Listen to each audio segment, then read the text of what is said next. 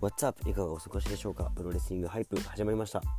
この番組では好きなプロレス、スニーカー、ファッション、そしてヒップホップなどあらゆるジャンルをミックスし、好きなことだけをフリースタイルで語っていくラジオです。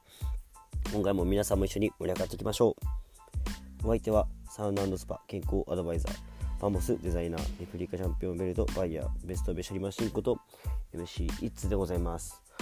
はい、えー、今回のプロレスリングハイプが7 8回目でございます。はい、前回はね、えー東京女子の、えー両国大会について、えー語っていきました。まあ、前編ですね、パート1でございました。で、今日はその続きをね、え語っていこうと思います。はい。えーとですね、このこれ収録してるこの前の週末に、あの4月の頭だったんですけども、あの花見をねしに行こうと思って。でちょうど桜がね満開じゃないですか。でちょうどいいなと思って。で土曜日すごい天気良かったんですよね。で地元の、えー近所の公園に桜すごい綺麗なところがあるんでまあ散歩がてら行ってまあちょっとビールをね飲みながら花見をしてただけですよ。ややっぱりなんか今年はちょっとコロナも落ち着いてきたしあの毎年目黒川ね行ってたんでちょっと目黒の方行ってまあリベラでもね食ってステーキ食ってまあ夜花見してみたいな。でなんかちょっと買い物とかも久々に都内でしたいねなんて話をしてて。じゃあ明日日曜日ちょっと目黒行くかみたいな。話をしてたんですよ。で確か天気予報がねあのまあ曇りとかだったんですよね、まあ、天気そんな良くなさそうだけどいっかーっつってて。で土曜日すごい天気良くて本当曇んのかなんて思ってたんですよね。で次の日、まあ、パーッと起きたら雨めっちゃ降っててザーザーでうわみたいな。これじゃあ行ってもつまんねえなみたいな。やっぱ雨の日の桜の花見ってやっぱ面白くないじゃないですか。うん。まあそれはそれで風情だっていうね風情があってなんかこういいんだみたいな感じも、まあ、いるかもしれないですけどぱ歩くのもちょっとねビチャビチャだしねビールなんて美味しくないですよきっと。だからちょっとこれ花見もう今年ね一応昨日したしっかっつって。でなんか室内で遊べるのないかなと思って。あ映画見に行きてえな。って映画見に行ったんですよね。でまあ映画館さもう本当はたくさん行きたいけど大人で1800円1900円するじゃないですか。いやちょっと高いなと思ってそんな頻繁に行けないんだけどまあちょっと楽しみね。1個減っちゃったしまあ俺の中ではね映画館で映画見るっていうのは贅沢の一つなんですよ、うん、あんまりねこう映画まあ映画すごい好きで DVD レンタルしたりとかあのー配信サービスとかで見たりするんですけど映画館でね最近見てないなと思って。で行こうかなっつって見に行ったんですよ。で映画何見ようかなと思ってパーッと見た時にモービウスがそういえば公開していることに気づきああそうだそうだと。でアメコミがねすごい好きで特にスパイダーマンが好きなんですよ。でモービウスといえばそのスパイダーマンの敵役なんですよね。でその敵役のモービウスが、えー主人公でやるってことでまあちょっと興味あったんだけどまあぶっちゃけそんななんかねあのスパイダーマン知ってる原作をね知ってる方だったらわかると思うんですけどモービウスってそこまでのキャラなんですよ。なんで今回しようかはるかなみたいな。それで一本映画撮るかみたいなくらいのキャラなんですよね。一応モービウス単体の漫画もあるのかな。かなんかねまあ一応、うん、人気なのかなみたいな。感じでまあ渋い渋いやキャラなんですよ。で まあ正直ねそんなお金を払ってまで見る必要あるかななんて思ったんだけど、まあ、今回いいタイミングなんでモービース見てきたんですよ。そしたらまあ予想想像より面白かった。うん。ぶちあこんな面白いんだとか思ったんだけどまあこれ見るにあたってぶっちゃけストーリーよりもその後のサプライズサプライズ演出に期待してたんですよね。で最近のこのマーベル系の映画ってすごい多いですよ。なんでマーベル系って言ったかはまあちょっと詳しくは話さないですけどこの MCU じゃないマーベルコミックスの映画がちょっとね今熱いんですよ。まあそれはね、えー、ちょっとネタバレにもつながっちゃうんで細かくは言えないですけどすごいねサプライズが最近多くてやっぱ目離せないんですよね。だからこれはなんか見てよかったなっていう。ストーリーも面白かったしビッグサプライズも最後も残ってて。だからモービウスでそんなサプライズ残すかみたいな。なんかもっといやベノムベノムも同じソニーの、えー、映画でマーベル系で MCU じゃない映画じゃないですか。だけど人気のキャラクターだしストーリーも面白いんですよ。で家にね確かベノムの、えー、単行も持ってますよそういえば。うん。でもそれがねベノムってすごい人気だしストーリーも面白いから分かるんですよ。それの映画って。モービウス、まあ、ただ吸血鬼男ですからね、うん。まあ、自分のね、えー、血の病気を治すために研究してったら、えー、吸血鬼になっちゃった男。まあ悲しいですけどね。うん、だからそれがね、まあ、今後いろいろつながりそうなんでちょっとまあこういうアメコミ系好きな人はもう必見ですね。はい。いや良かったですよ。はい。というわけでじゃあ、えー、本編プロレスの話いきましょうかね。はい。えー、と前回、えー、シャープ77では第5試合まで、えー、東京女子の両国大会喋っているので今日は第6試合から語っていこうと思います。はい。では、第6試合。えー、これは8人タッグマッチですね。えー、サキ様、メイサン・ミッシェル、えー、マーサ、ユキオ・サンローラン、バーサス小橋マリカ、ラク、原宿ポムラム会長でございます。はい。まあ、えっと、この、サキ様率いるえー、何軍だったっけ？えー、だっけ？えー、今、ネオか、ネオ美意識軍か。うん。こう、美意識軍がこうだんだん進化してきてね、新美意識軍だったり、ネオ美意識軍だったり、こう変わってったんだけど、で、いろんなね、この美意識軍、こうメンバーが変わり変わりして名前がこう変わってたんだよね。なんだけど今回この歴代の美意識軍がね勢ぞろいで入場っていうちょっと豪華な仕様になってます。はいまあ、長年だからねこう DDT プロレス東京女子昔のを見てた人はこう懐かしいなっていう、うん、感じでしたね。えー、と一番最初のさき様のパートナーえー、何だったっけなあずさクリスティだったっけ？がね来たりとかうんこう懐かしいメンバーいっぱい来たんですよあとあのよしこよしこなんだっけな名前な。忘れちゃったけど。よしこに似た選手ね、うん、一応さき様も赤いさきに似た選手なんだよね。うん。メイサン・ミッシェルも、えー、駿河メイに似た選手っていう。そういうあれなんだよね。うん。一応別人っていう。すごい似てるんだけどね。うん。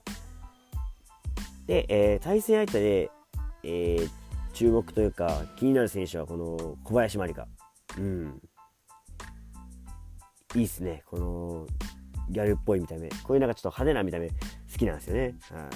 ステラム会長はねあのー、カチェプロさんの、えー、会期化総選挙でもね、えー、出てきた選手であの、白塗りでね、うん、絶対すっぴんは綺麗だろうなっていう顔立ち。はい。目くりとしてね。うん。この原宿ポム選手ちょっと不思議っすねなんかね。うん。なんかあれなのかな？あの、おしゃれ好きなのかな？うん、すごい、あの、サイケデリックな、えー、チェックの継ぎはぎみたいなコスチュームですね。あの感じ、実はね、あの、ファッション界で今、結構ブームなんでね、この再構築した、えー、チェックのシャツね、結構まあブームというか、うん、なんだろうな、この再構築、もともとあるものをぶっ壊して作り直すっていうのがちょっとまあブームできてその中でこのチェックシャツ昔のあのラルフローレンとかのチェックシャツを解体して作るブランドがあったりとか結構今熱いですよね、うん、それを思い出しましたよ、うん、えー、っとねなんだっけなリビ Rebuild by Needles っていうそのニードルスっていう日本の、まあ、日本がね世界に誇るブランドがあるんだけどそれの、えー、リビルドこう再構築専門のレーベルがあってそれのチェックシャツがね今めちゃくちゃ欲しいっすね。はい。まあ、えー、試合的にはねやっぱこう美意識軍このマーサに、えー、ユキオ・サンローランがいるんでやっぱ圧倒的に強いですよ。キャラ的にもプロレス的にも。うん。いやなんだろうなこのえー、まあキャラ的にはねあの対戦相手もすごい濃いんですよみんな。あそうでこのラクって選手がアップアップガールズのね、えー、女子プロ部門の選手であのお休みトレインっていう。あれなかなか不思議っすよね。うん。こう寝かせてみんなでその上を走るっていう。まあだけなんだけど、うん。だけっちゃだけなんだけど、このやっぱみんなでやるこの団体感、うん。よかったっすね。はい。で、あの、ユキオ・サンローランがね、この、寝るとき、あ、やめろやめろと。俺、横になるから、みたいな感じのキャラも良かったし、途中でね、あの注射針出したり、メスを出したりね、うん。ユキオ・サンローランのキャラがいいっすね。で、しっかりメイサン・ミシェルと先様で、えー、試合を広げるみたいなね、感じでしたね。最後は、さき様の、えー、アカデミー賞が炸裂して、えー、スリーカウントが入ってますというような感じですね。はい。なだかね、あのー、久々の美意識軍、しかも、この最終決、いや、いいっすね。よかったですね。うん。やっぱなんかこの UDT でこの過去のね、えー、なんだろう、つながりとかさ、そういうのを結構大事にするじゃないですか。こういうのがね、あると、長年見てきたファンはね、こう報われるというか、まあ、見てきてよかったなって思いますよね。うん。東京寿司自体はそんなね、あの、がっつり、えー、長年見てきたわけじゃないんですけど、やっぱ DDT を見ていく中でちょこちょこ、こう、まあ、あるある程度の知識、本当ある程度の知識くらいしか知識のないんだけど、それでもねこうやってたまに知ってるものが出てくるとやっぱ嬉しいですね。うん。はい、えー、では続いて第7試合、えー、スペシャルシングルマッチ志田ひかり VS、えー、ノアひかりのかな？うん。ですと。このノアひかり選手はまたこれまたねアップアップガールズのメンバー。でなんかまたこのアップアップガールズのね、えー、メンバーオーディションやるってこの大会のね、えー、ボードで発表がありましたけど。こうアイドルなんだけどすごいみんなプロレスがねすごいいいですよね。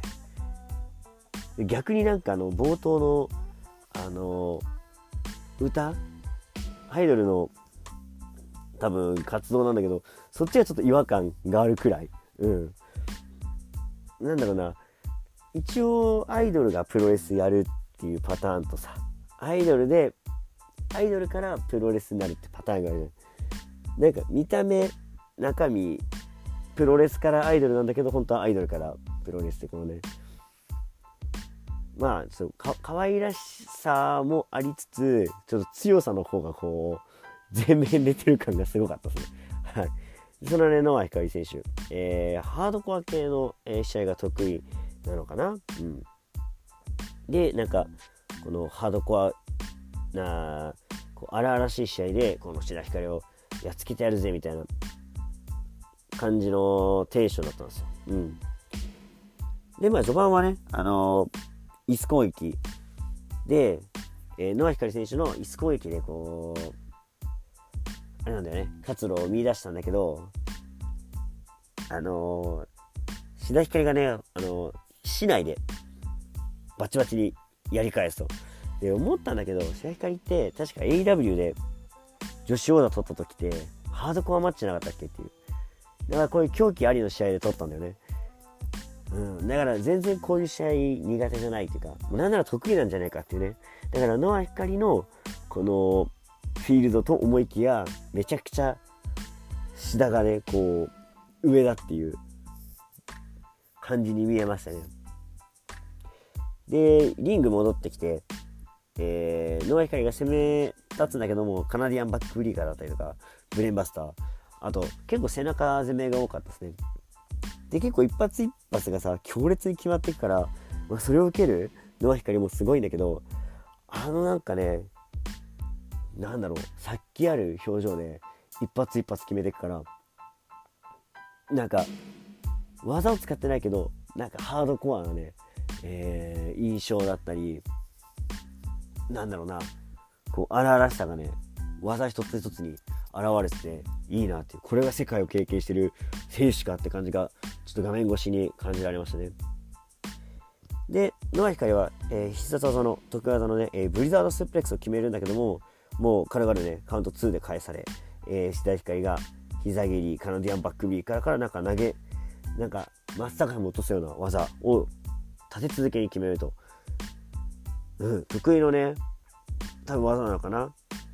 結構強烈な、えー、上級技が2発連続で繰り出され、えー、最後はファルコンアロー。まあ、得意にしてるね、技を決められ、えー、スリーカウントっていう感じでしたね。はい。やっぱ白光の、うん、オーラ、半端なかったですね。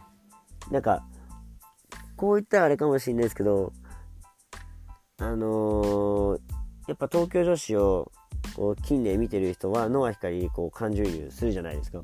だけど、やっぱりなんかこう、差がすごく感じた。うん。白光ってすごいんだなっていう。やっぱね、長年日本の女子プロレスを、え、引っ張ってきた選手だし、今やね、世界に引っ張りだこの選手なんで、まあそこの実力差だったのかなっていうね。なんか今度は、あの、がっつりハードコアでやりたいって言ってたんだけど、いや、どうなるかね。はい。まあ、また見てみたい、えー、シングルマッチでしたね。はいはいはい。では、えー、続けて第8試合。これがインターナショナルプリンセス選手権試合。えー、王者伊藤真希 VS チャレンジャー荒井由紀。で、荒井由紀選手っていうのは、えー、元アイドル？えっ、ー、と、どこだっけ？と、SKE か。に出てた選手なんだよね。で、えー、もともとは、あの、プロレスのバラエティの番組に出てて、それがきっかけで、えー、デビューしたのかな。うん。で、以前に、えー、伊藤にボコボコされてると。で、何年かかってもいいけど、いいから私のとこまで早がって来いよ、みたいな感じから、こう、半年くらいでね、えー、王座挑戦まで上り詰めたと。で、この荒井由紀選手って、こう、まあ、プロレスは新人じゃないですか。で、アイドル上がり。だからこれだけ聞くと、なんかまだまだな選手なのかなって思いきや、意外といいんですよ。うん。あのー、なんだろうな、試合中の表情だったりとか、一個一個こう丁寧に技ややるところとか、すごい共感を持てるというか、すごいいいですよね。なんか応援したくなるっていう。なんだろう、新人だからこう応援したくなるって感じよりかは、もう普通にプロレスラーとして、こう素晴らしいものを持ってるから応援したくなるような選手。で、伊藤真希選手っていうのは、うん、どっちかっていうと、この、うーん、なんだろうな、逆境を力にする選手というかさ、うん。いつもこう、なんだろうな、ザ主役って感じじゃないんだけど、脚光を浴びてる、うん、選手のイメージがあって、で、今回の、えー、試合の VTR にもあったんだけど、今回の試合は自分が主役じゃないと。スポットライトが全部荒井由紀にこう向けられてるのが悔しいみたいな発言をしてて、確かに伊藤真希って今までなんか絶対的チャレンジャーな感じの、えー、位置づけだったのが、確かに王者になって迎える側に立場が変わったんですよね。だからそこの、新しい新井、えー、伊藤真希のなんだろう姿にもこう注目できる一戦だったかなというような感じでしたね。で、まあ試合はね、えー、やっぱ伊藤が押す場面がたくさんあったんだけども、荒井由紀もね、えー、あともうちょっとで取れるんじゃないかっていうこの、えー、ファイナリーっていう得意の、うーん、かかと落としを決めるシーンがあったりとか、結構攻め立てるところもあったので、まあ、これは、えー、成長なのかなっていう。ただやっぱりね、えー、サソリ固めだったり、サソリ固めじゃないか、えー、ボストンクラブを決めたりとか、結構なんだろうな、こう、伊藤がこう格上なんだぞっていうのをこう見せつけるような、ね、技がたくさんあったりだとか、こう、DDT とかでがっつり食らわされるシーンとかを見ると、やっぱり遠巻きって強えなっていうね、うん、感じがずっとありましたね。で、まあ、最後はね、えー、伊藤デラックスっていう、ボストンクラブと合わせて腕を決める技かな。で、ギブアップを奪っていますと。もう、えー、文句の付けどころがない圧勝でしたね。はい。いや、この試合も結構面白かったですね。やっぱこの、プロレスならではのこの、なんだろうな、うーん、両者ともにこう感情移入しながら見れる試合で面白かったですね。はい。えー、続いて、セミファイナル。これはプリンセスタッグ選手権試合。えー、王者組、坂崎由香、えー、水木 VS、えー、辰井でいいのかな？辰井理香あなんて読むのかな？渡辺美優でいいのかな？うん。選手ですね。で、渡辺美優選手も、えー、アップアップガールズなんですよね。なんか一番こうアイドルっぽいなっていう、なんかこうスポコン女子みたいな、えー、見た目がしててすごいこう共感が持てるというかなんかさ、えいいなっていう応援したいなって感じだったんです。で、まあ、坂崎優香は、えー、サイバーファイトフェイスでね、チャンピオン出てて、すごい良かったんですよ。うん。で、なんか、なんだろうな、多分今の、この東京女子を引っ張る選手なんだろうなっていう。なんかすごい応援したいなと思う選手だったんですよね。ななんだろうな。こう、昔見たことあったんですよね。なんか、このキャラクター的なの、魔法少女的なね、キャラクターで、あ、すごい可愛いなーなんて、当時思ってたのが、こう、た、たも、頼もしい姿になって、なんかこの変貌ぶりに、わ、すげえってその時は思って。で、今、この水木選手、これまた可愛らしい選手なんですよ。多分、東京女子に一番このビジュアル面では人気なんじゃないのかなっていう選手で、で、この、えー、タッグが今、チャンピオンで、もう、一応あれなのかな、タッグで負けなしというか、うん、絶対的なチャンピオンなのかな？うん。えっ、ー、と、なんだっけ、マジ、マジカルラビッツだっけ？マジカルシュガーラビッツか。うん、マジラビっていうね、えー、愛称で、もう板についてきたタッグチームで、で、この挑戦者が、こう、白チュームっていうのかな？うん。で、えー、タッグトーナメントを優勝してると。なんで、最強のチャレンジャー対最強のチャンピオンっていう、この最強対決だったわけですね。はい。で、やっぱさ、試合自体はさ、お互いのこの合体技がいっぱい出てきて、すごい良かったんですよね。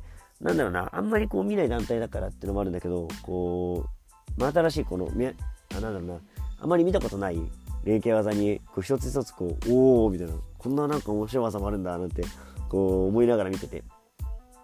で、あの、ボディスラムをさ、2人まとめて、この、渡辺選手はこうやるわけよ。ボーンつって。で力が強いので、以前、この人の、えー、ジャイアントスイング見て、やべえなっていう。どっからその力が出んのっていう。見た目も細い感じなんだけど、すげえバカ力なのね。で、今回はこのマジラビ、2人まとめてジャイアントスイング、ぶん回すシーンをね、もう披露して、すごかったっすね。いや、なんだろうな。もうシンプルに人間としてなんかびっくり人間みたいな感じですげえっていうシンプルにこう見入っちゃう感じでしたね。はい。で、えー、試合的にはですね、えー、これは、魔法少女鶏野郎で合ってんのこれ そんな感じじゃなかったんだけど、あの、あれね、え、スプリングボードの450スプラッシュを決めて、えー、マジラビが勝ちましたと。いや、マジラビ、やっぱ、試合見てて思ったんですけど、やっぱ盤石なんですね。うん、最強のチャレンジャーをこう、なんだろうな、一応こう、勝敗を紙一重な感じもあったんだけど、マジラビのなんか底力というかね、うん、絶対負けないって感じがあってよかったですね。うん。あとあのやっぱお互いがお互いをこう助け合うみたいなさこれぞタッグチームなんですよ。うん、でまあ何度も言ってる通り僕はタッグマッチがすごい好きなんですよね。うん、でこういう友情みたいなのを感じられるのもすごい好きだしこう献身的ですごくいいじゃないですか。特にこのねあのー、変なこう悪い意味じゃなくてこの可愛らしい人たちがこう頑張ってさこう強いプロレスを見せ合う。うん、で相手のこうやられそうなところをカバーしながらやっていくっていうまさにこれってプロレスだよなって思えた試合だったんですよね。うん、いやすごいなんかいい試合を見たって感じでしたね。うん、なんか4人が4人いいところがすごい光ってて良かったです。はい。そして、えー、メインイベント。メインイベントは、えー、プリンセス・オブ・プリンセス選手権試合、えー、王者、えー、山下美優美優 VS、えー、中島翔子ですと。で、この2人もね、えー、初期から東京女子を支えてきた2人で、で、旗揚げ9年目でね、この初進出のこの大きい両国技館という夢舞台で、やっぱメインイベントを張るっていうのが何よりエモいっすよね。うん。で、この2012年に、えー、設立されて、あのマットプロレスから始まってたと。で、もうその時からずっとやってて、この黎明期からされてきたさ、この献身的なこの2人が夢舞台のメインに立って、お互いの全てをかけてぶつかるんですよ。もうその VTR 見ただけでもうワクワクが止まらなかった。もう早く試合見たいって感じになり試合もめちゃくちゃ熱いですよ。こう中島がねトペをこう繰り出す時にハイキックで迎撃したりとかうんで俺的にこうなんだろうなおおすげえと思ったのが中島選手がこのえー、飛びつきの、えー、ボディシーザースみたいなのを決めるんですよ。あ、なんて言ったらいいんだろうな。うーんと、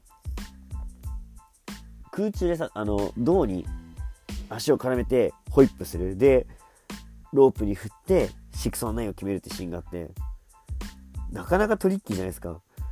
で、それをすごいスピードでやるから、これなかなかできる選手いねえぞっていう、これなんかオリジナルムーブなのかな？うん。すごい良かったですね。で、終盤にかけてすごいあの、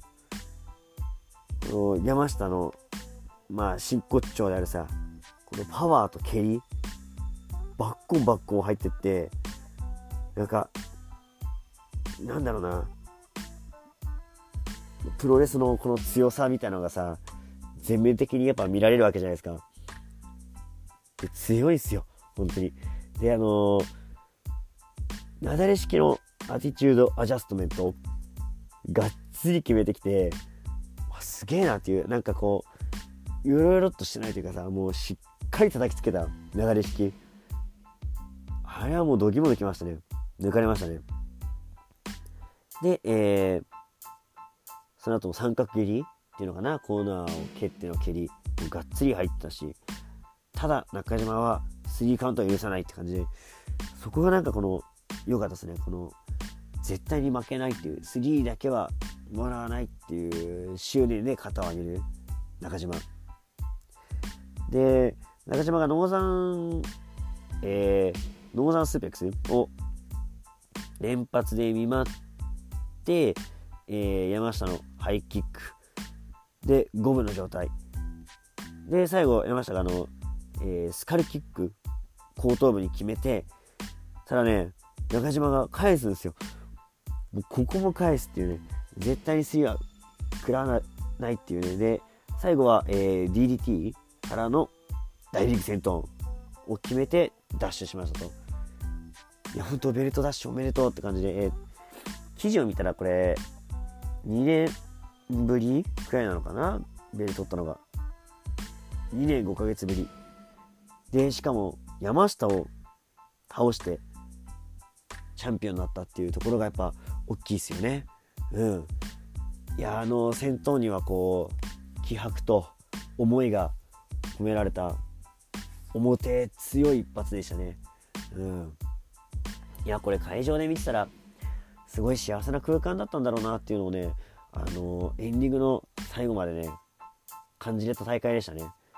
で結構東京女子はさこう最初の下北沢からこうだんだん上がってってっていうなんかインディーズバンドがこうどんどん大きい舞台でライブしていくみたいな感じでさこう追っかけてた人はなんだろうな報われるような大会だったんじゃないかなって今こんだけ大きくなったんだっていう。もうまさにこう東京女子の第1章がこう幕を降りたような感じ。で第2章がもっと面白くなるぞっていうワクワクできるようなね、えー、大会に感じました。はい。いやまたねこう東京女子もせっかくねレスリングユニバース入ってて見れるのでまたどんどんね見ていきたいなというふうに、えー、思いましたねはいではこんなところで、えー、今日のお話は以上とさせていただきますで最後にお知らせさせていただきますはい、プロレスリングハイプでは皆様からのメッセージお待ちしております。番組ツイッターはスターラジオ555です。フォローよろしくお願いします。感想つぶやく際は、ハッシュタグ SSR555、そしてプロレスリングハイプをつけてツイートの方よろしくお願いします。はい、相方は長さんとやっております、全力シューティングスタープロレスラジオも、えー、同じくネットで配信されてますので、そちらも一緒にチェックの方よろしくお願いします。はい、ということで、怒涛の4本撮りで、もう喉が頭からカスカスでしたけどもまた、えー、収録したい話がねたくさんありますので、えー、レッスルトークウィークまだまだ続きますので次回もお楽しみください。はい。お相手は MC いつでした。